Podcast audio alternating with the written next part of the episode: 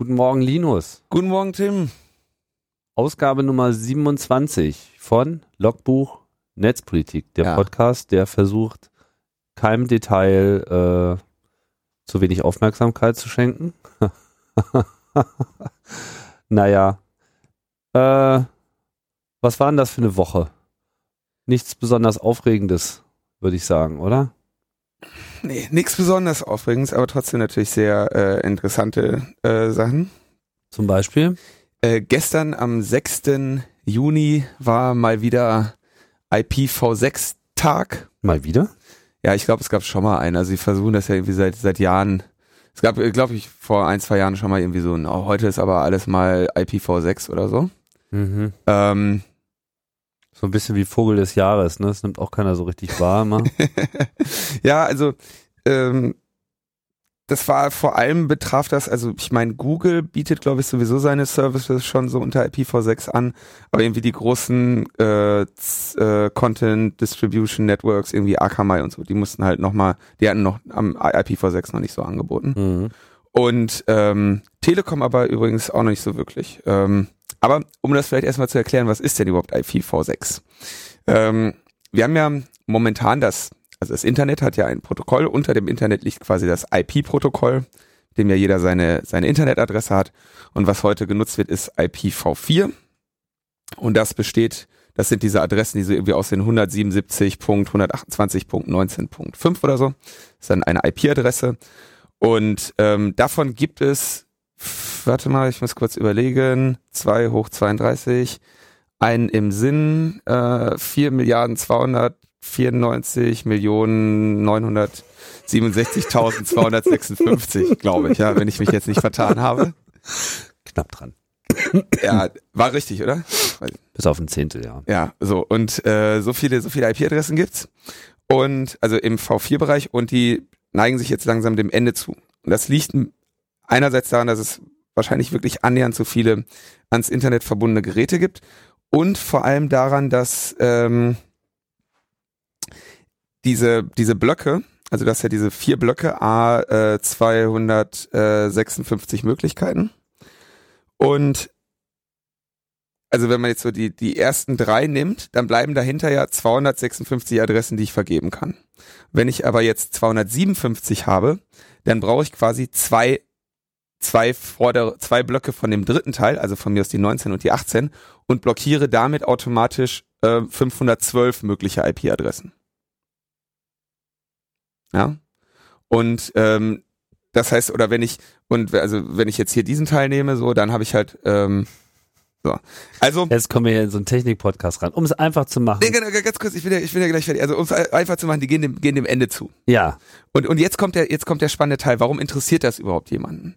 Und ähm, der Grund dafür war, oder der Grund ist, weil, weil von vornherein klar war, dass man eigentlich nicht genug IPv4-Adressen hat, um jedem Gerät eine feste zu geben. Ähm, haben die Provider damals, als es irgendwie mit Dial-Up irgendwie losging, du kommst ins Internet, haben sie damals dynamisch IP-Adressen vergeben. Das heißt, jemand, der sich ins Internet eingewählt hat, und ist auch heute noch so, bekommt eigentlich jedes Mal eine andere IP. Und die wechselt sich. Ähm, das war eigentlich eher, könnte man sagen, so eine Art zufällig, zufällige äh, Entscheidung, so eine Art ähm, Anonymity by Accident. Ja, das war jetzt nicht irgendwie großartig. Es gab keinen, ähm, keinen anderen Grund, das zu machen. Ja, es war einfach nur, es war klar, machen wir mal dynamisch. So. Und jetzt wählt sich irgendwie jeder immer ins Internet rein und auch wenn man DSL-Anschluss hat, wird man einmal in 24 Stunden getrennt und kriegt eine neue IP und das hat ja eigentlich den, hat halt diese Vorteile, dass man eben keine IP hat, die einem fest zugewiesen ist, wie so eine Art Kennzeichen. Hat aber den Nachteil, dass man, wenn man irgendwie nach Hause telefonieren möchte übers Internet, ähm, in der Regel nach einem Tag seine IP nicht mehr weiß, unter der man seinen Rechner erreicht, ja, und dann irgendwie auf dünn DNS-Dienst oder sowas gehen muss. So, und jetzt, ähm, wenn man es überhaupt wusste. genau, wenn man sie überhaupt jemals wusste. So und jetzt ähm, heißt es also quasi, der Datenschützer sagt, ähm, ja, das ist sehr gut, dass die IP-Adressen sich ändern, weil wir sind ja trotzdem identifizierbar. Wenn man irgendwie, wenn ich mit meiner IP-Adresse Quatsch mache, kann ja trotzdem jemand beim Provider anrufen und fragen, wer hatte zu der und der Uhrzeit diese IP-Adresse und dann sagen die, das war der und der. Aber es ist nicht irgendwie so, dass, dass man jemanden einmal identifiziert und der behält diese IP-Adresse sein Leben lang, so wie jetzt irgendwie ein Server. Und da ist genau der Nachteil, weil man kann eigentlich ohne weitere Tricksereien zu Hause keine Server betreiben, weil die IP-Adresse sich andauernd ändert. Wie gesagt, man kann dann über dünn DNS oder so das irgendwie umbiegen. So, aber jetzt sind also diese IP4-Adressen äh, sind aufgebraucht. Wir haben also quasi Peak IP. Und ähm, mhm. ähm, Jetzt, jetzt muss also IPv6 her. So vielleicht noch ganz kurz, was, was noch äh, so ein bisschen erklärt werden muss, ist, wie, der, wie damit umgegangen wird, dass wir heute eigentlich nicht mehr genug IP-Adressen haben, ist halt dieses äh, NAT, also Network Address Translation, wo also die Fritzbox zu Hause, die hat eine IP, mit der sie mit, mit dem Internetprovider verbunden ist und vergibt dann wieder neue IPs innerhalb des, des, des WLANs, in dem ihr euch dann befindet. Und nach draußen sieht aber alles wie ein Anschluss aus. Mhm. Was dann auch wieder eine Schwierigkeit ist, wenn man nämlich jetzt zum Beispiel sagt, man möchte zu Hause einen Server betreiben, dann muss die Fritzbox irgendwie dann die Ports durchrouten und so weiter. Also alles nicht so einfach. Mit IPv6 ähm, haben wir nicht mehr äh, 32-Bit-Adressen, sondern 128-Bit-Adressen. Also acht 16-Bit-Blöcke, glaube ich, wenn ich nicht täusche. Und das ist dann, also die Anzahl an Adressen, die dabei rauskommt, ist eine 3 mit 38 Nullen hinter das zähle ich jetzt nicht nach. Das sind sehr, sehr, sehr, sehr viele. Also man. Das ist einfach eine verdammt irre große Zahl. Verdammt irre große Zahl und es ist in, nächst, in näherer Zeit jetzt nicht äh, damit zu rechnen, dass, dass es keine IPv6-Adressen mehr gibt.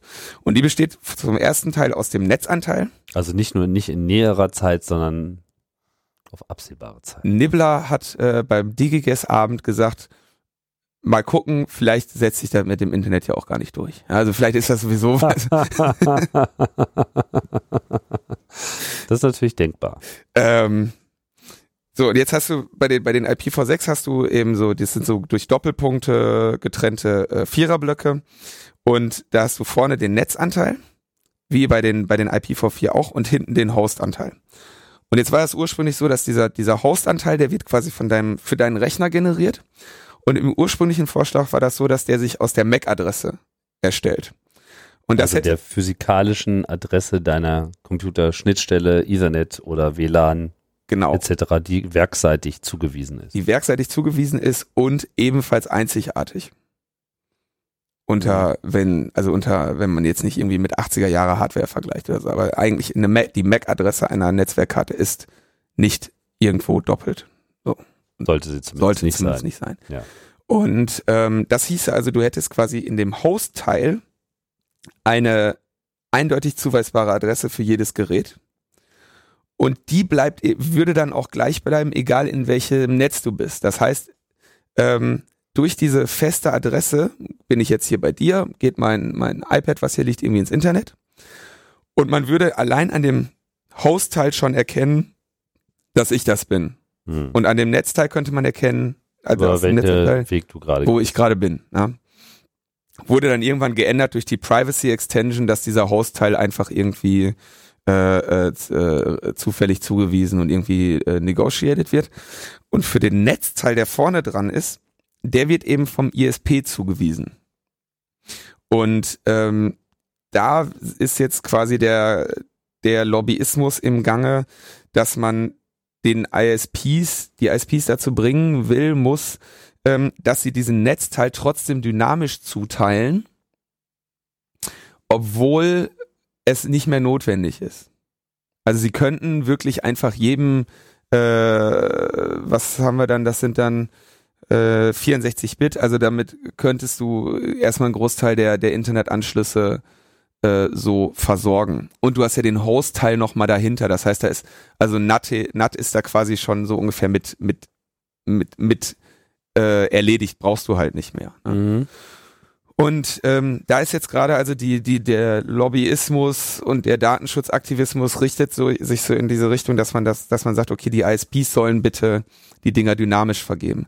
Und dann gibt's natürlich viele Leute, die irgendwie sagen, sie, sie möchten jetzt irgendwie Dienste zu Hause betreiben, die sagen, Nee, bloß nicht. Endlich können, können wir alle eine feste IP haben. Ähm, das war ja früher quasi oder ist auch heute noch eigentlich ein Dienst, für den man bezahlen muss, wenn man eine feste IP haben möchte. Und sagen, wir wollen das jetzt endlich äh, äh, so, so geklärt haben. Fakt ist, wenn man das jetzt so umsetzt, wie es momentan geplant ist, dann ähm, habt ihr ein, eine feste feste Anschlusskennung und wenn ihr nicht irgendwie euer Betriebssystem noch ummodelt auf die Privacy Extension, die bei den meisten dann doch nicht automatisch aktiviert ist, ähm, ein festes Kennzeichen an jedem eurer Geräte. Also meines Wissens ist das sehr wohl implementiert. Mit ist Privacy. implementiert, aber nicht aktiviert. Also muss bei den meisten äh, bei den meisten äh, Betriebssystemen dann nochmal irgendwo ein Häkchen setzen oder Aber so. diese, diese, diese feste MAC-Adresse, die wird doch sozusagen nur verwendet, wenn du lokal dir äh, selbst eine Adresse zuweist. Also sozusagen so diese Autokonfiguration. In dem Moment, wo du wirklich eine IPv6 Connectivity hast und dein Provider sagt hier IPv6 nimm mal teil, dann kriegst du ja Nee. Genau dann würdest du nämlich unter, unter normaler Spezifikation genau deine MAC-Adresse nehmen, weil das die einfachste Möglichkeit ist, sicherzustellen, dass du dem Provider gegenüber eine Adresse hast, die, ähm, die er mich nicht mit irgendwelchen anderen negotiaten muss. Und das ist ja der, der Host-Anteil. Also du hast das quasi nur dein, also das auf dich bezogen ist nur der, die hinteren vier Blöcke. Hm. Und vom, vom Provider vorgegeben sind die, die vorderen vier. Ja. Und jetzt? Naja, also so lobbyieren, lobbyieren, Freunde. So jetzt Druck machen, dass, dass, dass wir ähm, möglichst äh, dynamische Netzanteile in also unserem laut bekommen. Wikipedia. Ja. Heißt es hier, Privacy Extensions are enabled by default in Windows, Mac OS 10, since Lion. Okay, okay, das, das Und das, iOS. Some Linux distributions have enabled privacy extensions as well. Mit anderen Worten, es ist jetzt schon eigentlich gar kein Problem mehr. Doch. Außer bei Linux. Nee, das ist ja, das ist ja genau, also diese Privacy Extensions lösen ja nur die Hälfte des Problems, nämlich den Host-Anteil. Ja. Die Privacy Extensions lösen im Zweifelsfall, dass ich, wenn ich bei dir bin, nicht als der Linus identifizierbar bin, der vorher bei sich war. Ja. Aber ähm, der Netzanteil, also die vorderen vier Blöcke, die, die dir jetzt hier von deinem, äh, von deinem Provider zugeteilt werden, wenn die halt immer gleich blieben, dann gäbe es quasi den, den einmal identifizierten Metaebene-Anschluss und da wüsste jeder, wo, äh, oder könnte jeder halt Verstehe. sich merken, was das ist. Das heißt, ähm, die Hälfte des Problems ist gelöst. Nämlich die, dass wir uns bewegen können in andere Netze und dort hoffentlich nicht wieder identifizierbar sind aber dass einzelne Anschlüsse feste, fest zugewiesene Netzanteile haben, ähm, das Problem ist eben noch nicht gelöst. Okay, verstehe. so, so man es als Problem aber es ist löst, Aber es ist lösbar. Ja, wird man sehen. Also äh, wird sich zeigen, ob die Provider da Lust drauf haben, das zu machen. Also mhm. es, es, gibt, wie gesagt, es gibt halt auch ein Interesse daran, ähm, das, das wirklich durchaus trägbar zu machen. Genau, dass du da und, und auch dafür zu sorgen, dass halt, dass du einfach, du könntest halt wirklich dafür sorgen, dass du eine feste IPv6-Adresse hast, Punkt. Und dann kann halt jeder auch einen Dienst anbieten. Das heißt, jeder ist halt einfach unter einer festen IP erreichbar. Ähm, Problem ist allerdings dann auch, dass, dass du nicht mehr sowas, so Standard-NAT in brauchst und deswegen wahrscheinlich auch nicht mehr machst. Und das natürlich, ähm, sagen wir mal, diese, diese Billow-Firewalls, die irgendwie in jedem, in jedem äh, Router mit drin sind, die im Zweifelsfall nicht mehr so greifen würden oder so. Naja, also das Thema wird sich auf jeden Fall kräftig aufheizen. Äh, die Telekom hat, glaube ich, zum Ende dieses Jahres äh, mhm. äh, IPv6 Connectivity für alle Anschlüsse oder zumindest für manche Anschlüsse. Ich weiß nicht, haben sie von allen gesprochen, aber ich ja. schätze mal, über kurz oder lang ähm, wird sich das dann komplett ausrollen.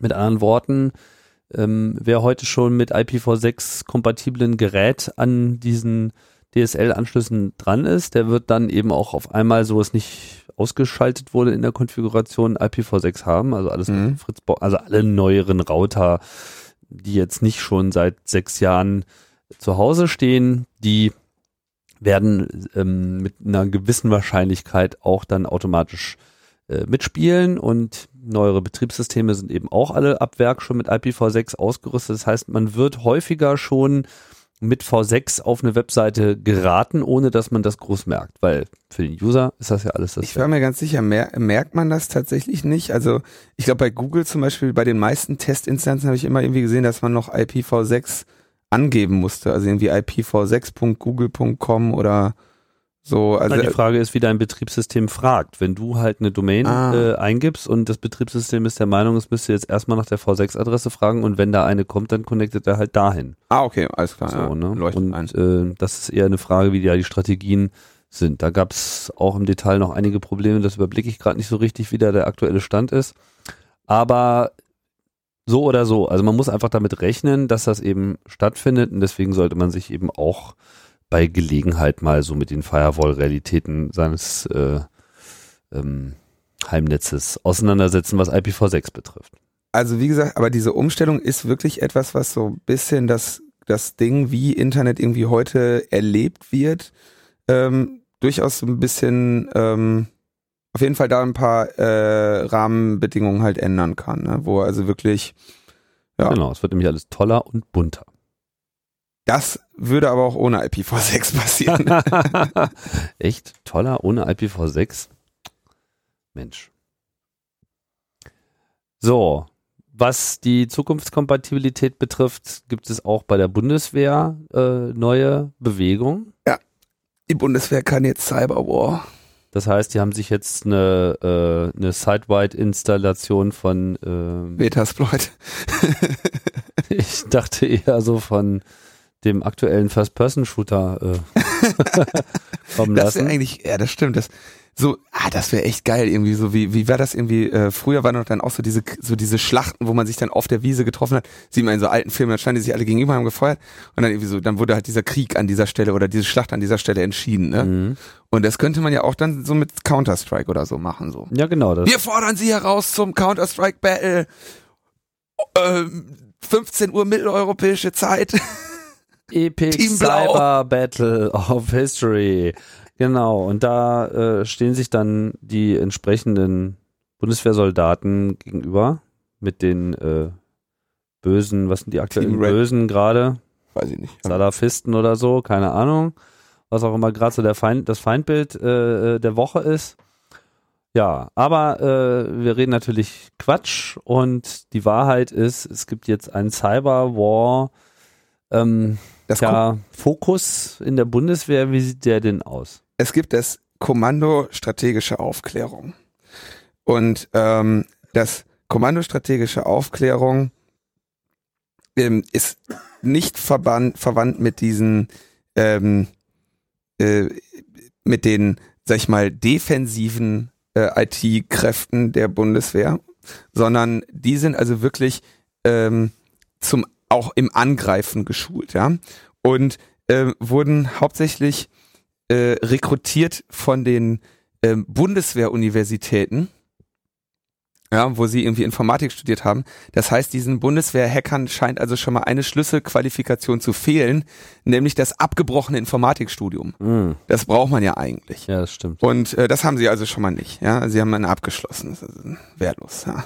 Und also genau. So, und die sind also jetzt haben eine eine eine Art Grundausbildung der, ähm, der, der des Angreifens und irgendwie unter Laborbedingungen, ne? Also irgendwie, weiß nicht, irgendein LAN dann gemacht und irgendwie gelernt, äh, wie man, wie man, äh, wie man da jetzt hackt. Und äh, ähm, meine Herren, präsentiert den Podscanner. ja, also äh, äh, es ist auf jeden Fall die die Anzahl der Mitarbeiter ist erstmal unbekannt. Sie sind getrennt von dieser Abwehrabteilung und ähm, ja, wollen irgendwie jetzt so strategische ähm, Cyberwar-Führung irgendwie ineinander betreiben. Jetzt ist natürlich ganz interessant, so was, ähm, was, was kennzeichnet eigentlich so, ein so ein Cyberwar? Also ähm, im Vergleich zu, sagen wir mal, so, so ein Panzer oder, oder Luftangriff auf, auf irgendwie eine Stadt, ähm, hat man natürlich wahrscheinlich geringere Kosten, wenn man einfach jetzt mal irgendwie so versucht, da was zu hacken. Mhm. Man hat eigentlich auch ein trotzdem noch ein sehr großes äh, Schadenspotenzial. Ja, also ist trotz ist jetzt nicht irgendwie kostenlos, aber ist wahrscheinlich im Vergleich zu zu so zu irgendwie so einem Leopard äh, sonst was, die wir ja gerade nach Saudi Arabien verkaufen, ist irgendwie so ein Hack wahrscheinlich etwas günstiger. Und ähm, du hast äh, also es gibt quasi so eine ähm, so Theorie Theorien darüber, dass das jetzt quasi auch so den den David äh, also die kleineren Staaten und die Terroristen irgendwie ermutigt, sich in, in, in dieser asymmetrischen Kriegsführung irgendwie zu, ähm, zu betätigen. Mhm. Ja? Und ähm, du hast ähm, vor allem so ein Nachweisbarkeitsding, ja, also ähm, es, es muss nicht unbedingt nachweisbar sein, dass du diesen Angriff gefahren hast. Das heißt, du, ermutigt eigentlich zu so einer Art Kriegsführung, so einerseits mit größerer Aggressivität und äh, vielleicht auch so, so Täuschungen und so, ne? Also du hast eher, du hast eher Mut, den, den Erstschlag zu machen, ja.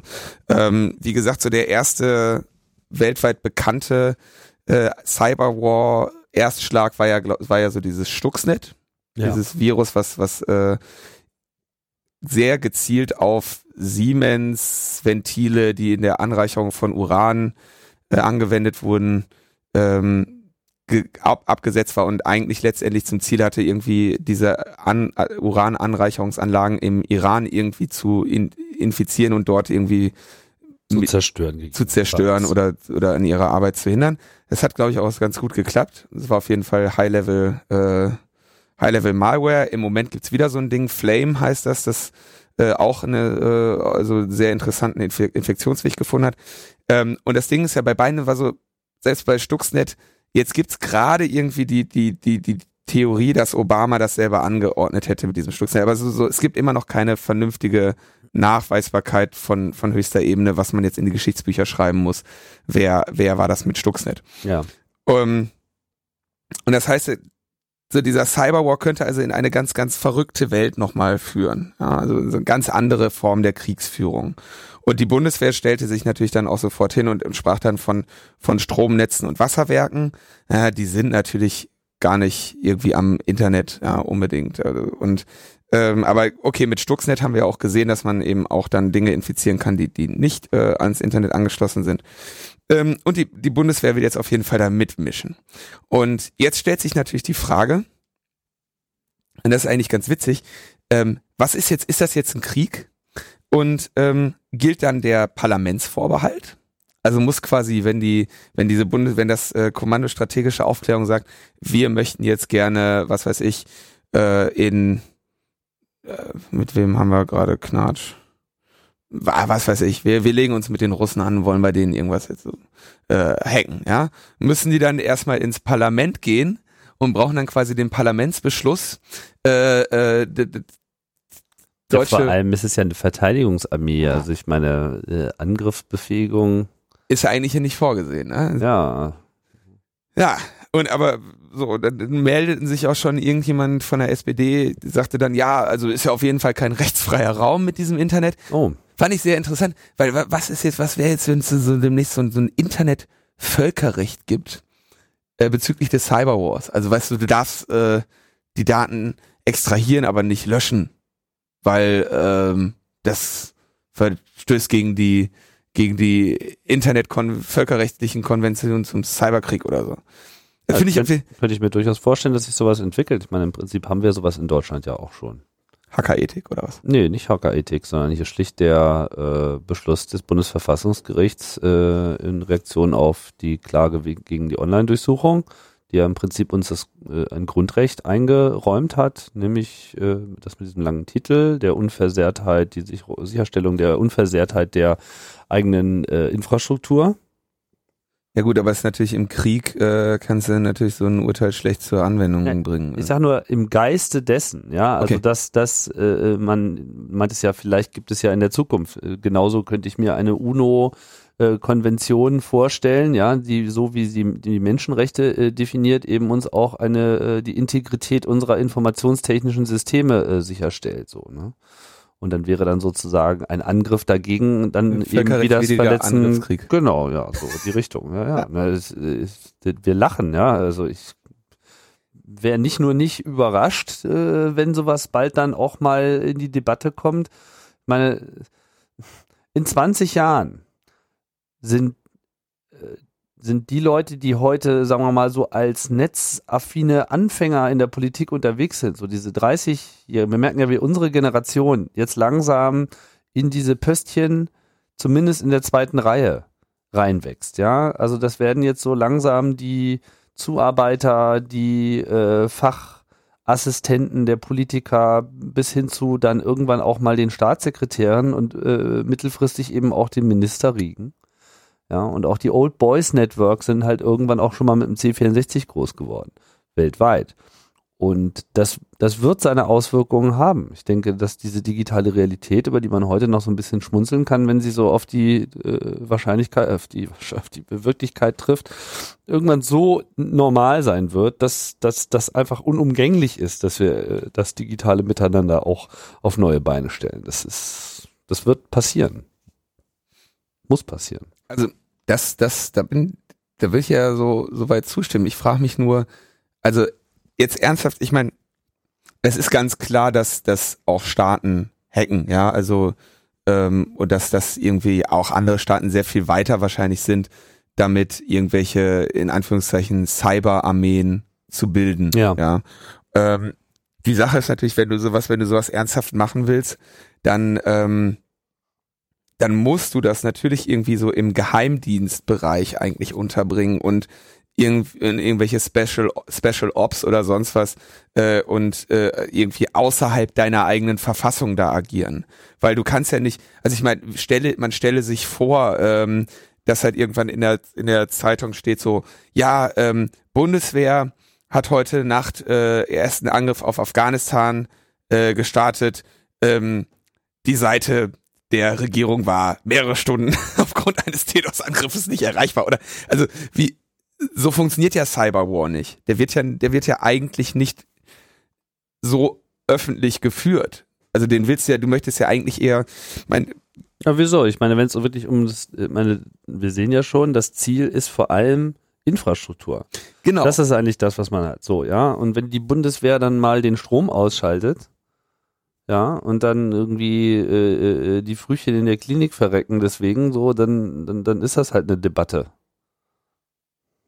also ich will der Bundeswehr jetzt hier nichts unterstellen, das war jetzt vielleicht ein bisschen hart formuliert, aber ich sag nur, wir wissen, dass, dass solche Implikationen da kommen können. Ja, ich meine, äh, ob du nur eine Bombe auf ein ähm, Elektrizitätswerk wirfst oder ob du es elektronisch ausschaltest, so denn das möglich ist, spielt ja am Ende mhm. Keine Rolle. Ja, die Konsequenz dessen ist äh, entscheidend. So. Ne? Also um Elektrizitätskraftwerk irgendwie außer Kraft zu setzen, brauchst du wirklich eine ganze Menge äh, Bundeswehr-Hochschulabsolventen. Äh, ja, naja gut, mh. ja, aber dass das alles nicht ganz komplett out of the question ist, das, da sind wir uns sicherlich auch einig. Es geht auf jeden Fall in die Richtung, dass solche, dass solche Dinge gemacht werden. Wir werden irgendwann komplett elektronisch geregelte und haben das auch teilweise jetzt schon komplett, also unser ganzes Energieversorgungsnetz wird elektronisch geregelt sein. Derzeit gibt es da noch sehr viel Statisches und Manuelles, aber über kurz oder lang sind allein die Anforderungen des Einsatzes regenerativer äh, äh, Energien. Ja, überall wird da ist gerade viel Wind, da wird Strom äh, generiert, der muss dynamisch umgeleitet werden, etc. Also das, das ganze Funktionieren des, der Energieverteilung wird auf solchen computertechnischen Prozessen basieren. Wenn du jetzt in der Lage bist, so eine Infrastruktur nachhaltig zu stören, dann kannst du da richtig Dinge zerstören. Ja, ja da gehen das, äh, Geräte äh, äh, kaputt, da gehen Infrastrukturen kaputt, da gehen dann funktionieren Sachen nicht mehr, die eben auf die Zulieferung von Energie angewiesen sind, etc. pp. Also das wird tendenziell eher alles noch sehr viel fragiler. Insofern finde ich das auch vollkommen vertretbar und wünschenswert, dass sagen wir mal auch eine Bundeswehr sich eben mit dieser Fragestellung äh, äh beschäftigt, wie kann man eben das verteidigen ja, weniger, aber wie kann man jetzt also, die Netze der anderen Länder äh, versenken? In diesem Fall ist es also wirklich, äh, wie gesagt, die sind, die sind, das ist jetzt eine Angriffsgruppe, ne? Und klar, bei, bei, wenn, wenn jetzt Cyberwar ist, ja, äh, dann, dann reicht's ja nicht nur, also eine Verteidigungsgruppe wären dann halt irgendwie Leute, die versuchen, diese Hacks abzuwehren und muss natürlich dann irgendwie auch äh, Vergeltungsschlag äh, machen. Ja, da brauchst du also irgendwie diese, das Kommando strategische Aufklärung. Ähm, ich denke auch, dass es ohne Zweifel klar ist, dass diese, dass es zu etwas wie dem Cyber War oder, oder solchen informationstechnischen Angriffen, dass wir davon mehr sehen werden. Da bin, da bin ich mir ähm, relativ sicher, auch in dem, vielleicht in dem, also genau auf diese Infrastruktur, die du da ansprichst, äh, ab, abzielen. Mhm. Ähm, die Sache ist natürlich, das ist ja je, also kritische Infrastruktur ist ja jedem klar und es ist halt nicht so, als wäre der Hauptsteuerungscomputer vom nächsten Atomkraftwerk äh, mit einer IPv6-Adresse ohne Firewall im Internet, ja. ähm, Ja. Vielleicht. wird zumindest immer wieder beteuert. hoffen, hoffen wir das. So, ne? Das heißt, da, da musst du dir wirklich, da musst du dir wirklich Mühe geben. Und ähm, natürlich ist so ein, so ein Angriff eben sehr viel anders als ähm, also da, da gelten halt so ganz andere Regeln. So, ich, also es ist auf jeden Fall wird es spannend und ich fand es erstmal so niedlich, wie das dann in Deutschland so, ne, Pressemitteilung, Kommando strategische Aufklärung, Grundausbildung, äh, äh, Gr Grundfertigkeiten zum Angriff, ja, während andere Länder einfach, weiß was ich, China und so, die hacken einfach seit seit Jahren einfach rum und und sehen zu, dass sie Sachen hinkriegen und sind nicht an solche äh, äh, Strukturen gebunden. Ja. Parlamentsvorbehalt. Also wird spannend. Ich bin mal gespannt, wie das mit deutscher Gründlichkeit dann noch ausdiskutiert wird, dieses Thema. Ähm, Unsere Vorratsdatenspeicherung. ja, ja, ja, ja. Das ja. Neverending Thema. Genau, da habe ich jetzt also äh, noch nur, nur eine kleine Meldung. Und zwar, ähm, die EU-Kommission hat jetzt ihre Pressemitteilung rausgegeben, dass sie also ähm, dann Deutschland jetzt da gegen Deutschland diese Klage anstrengt. Und da gibt's jetzt eine Zahl und zwar wollen die gerne für jeden Tag ab dem zu erwartenden Urteil dann ein Zwangsgeld von äh, 315.036 Euro und 54 Cent Hm, pro Tag.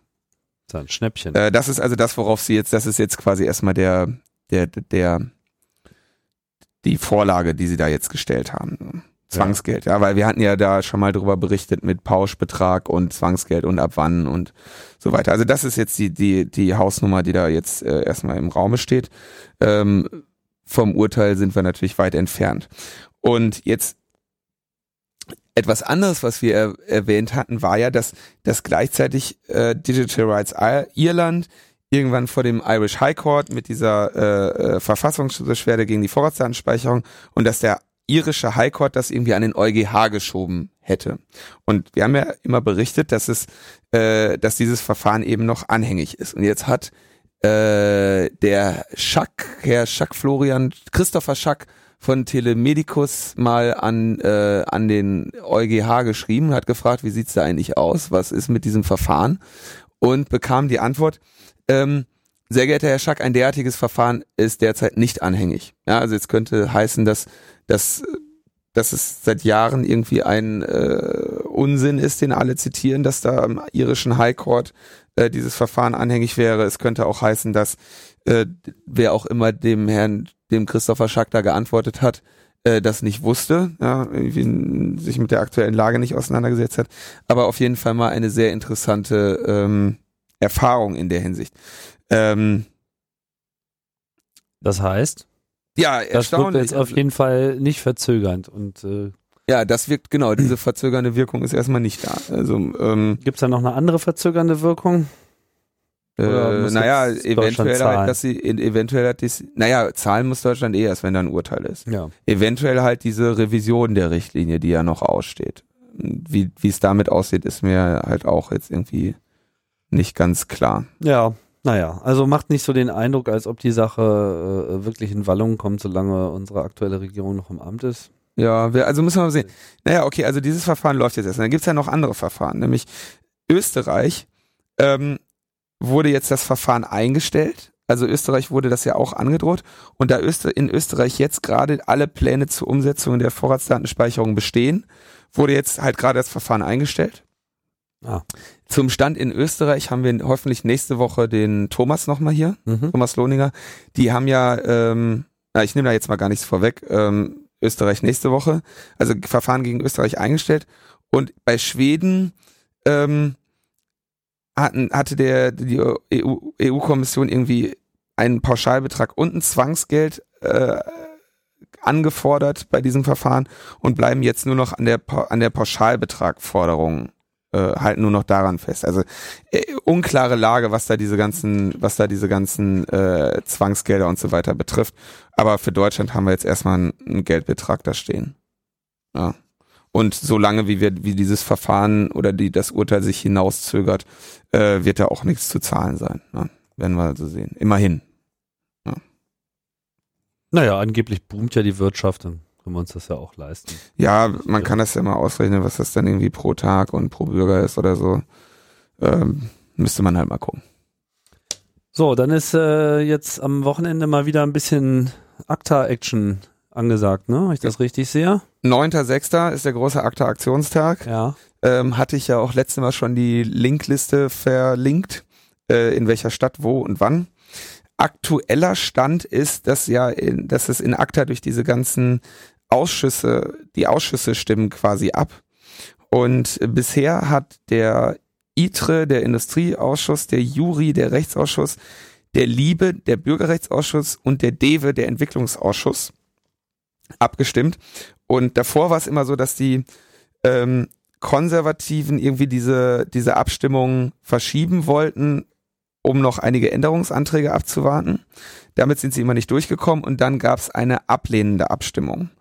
In 14 Tagen ist das dann im Internationalen Handelsausschuss, dem Inter.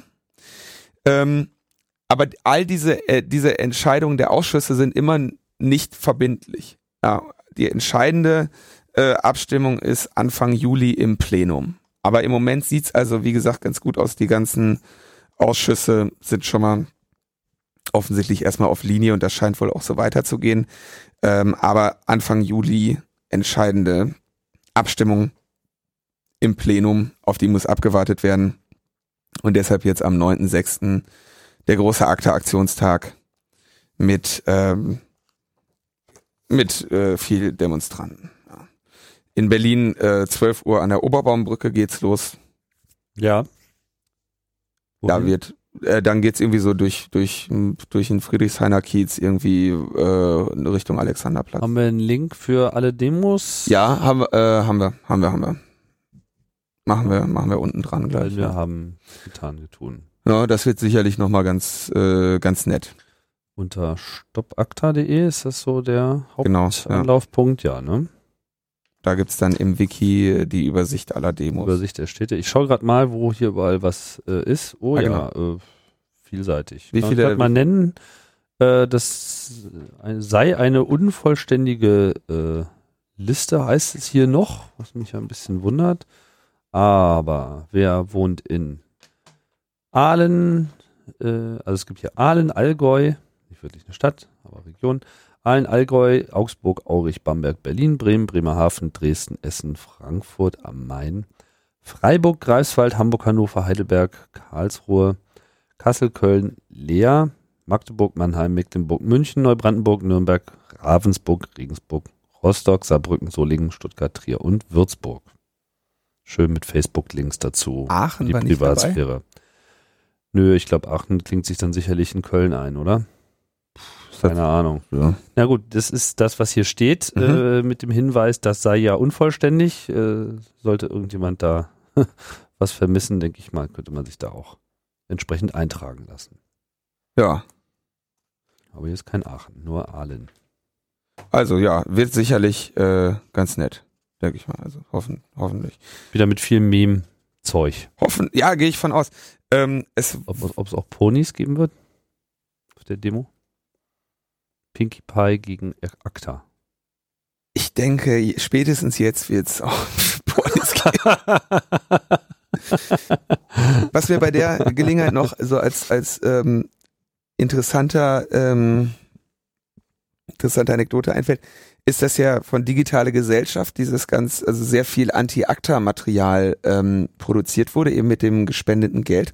Und das auch ähm, jetzt deutschlandweit in irgendwie riesigen Paketen äh, durch die durch die Welt geschickt wird. Ich habe da äh, nur immer von gelesen, also ich habe mich da jetzt nicht persönlich dran beteiligt, aber da wurde äh, wohl eine enorme Arbeit geleistet. Da sind alle sehr sehr äh, gibt es also sehr sehr viel Material und wenn ich das jetzt richtig verstanden habe, scheint das bisher ähm, eine der größten netzpolitischen Kampagnen so zu sein. Also vom, zumindest vom Ausmaß der, der Materialien, die dafür geschaffen wurden. Es Mhm. gibt ja irgendwie Jutebeutel und, und Aufkleber und Flyer und äh, Info äh, hier und Faltblatt da.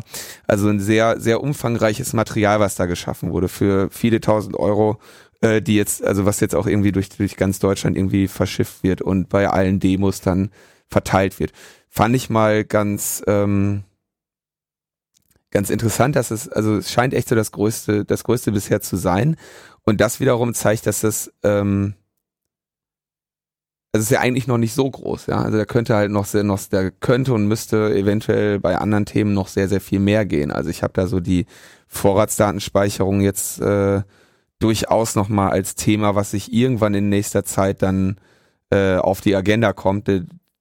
Hängt ja jetzt hauptsächlich vom äh, EuGH ab. Wenn der sagt, okay, das behandeln wir jetzt mal relativ flott, dieses Thema, dann kann das halt auch ähm, was weiß ich, innerhalb eines Jahres oder so hier wieder äh, ein großes Thema sein.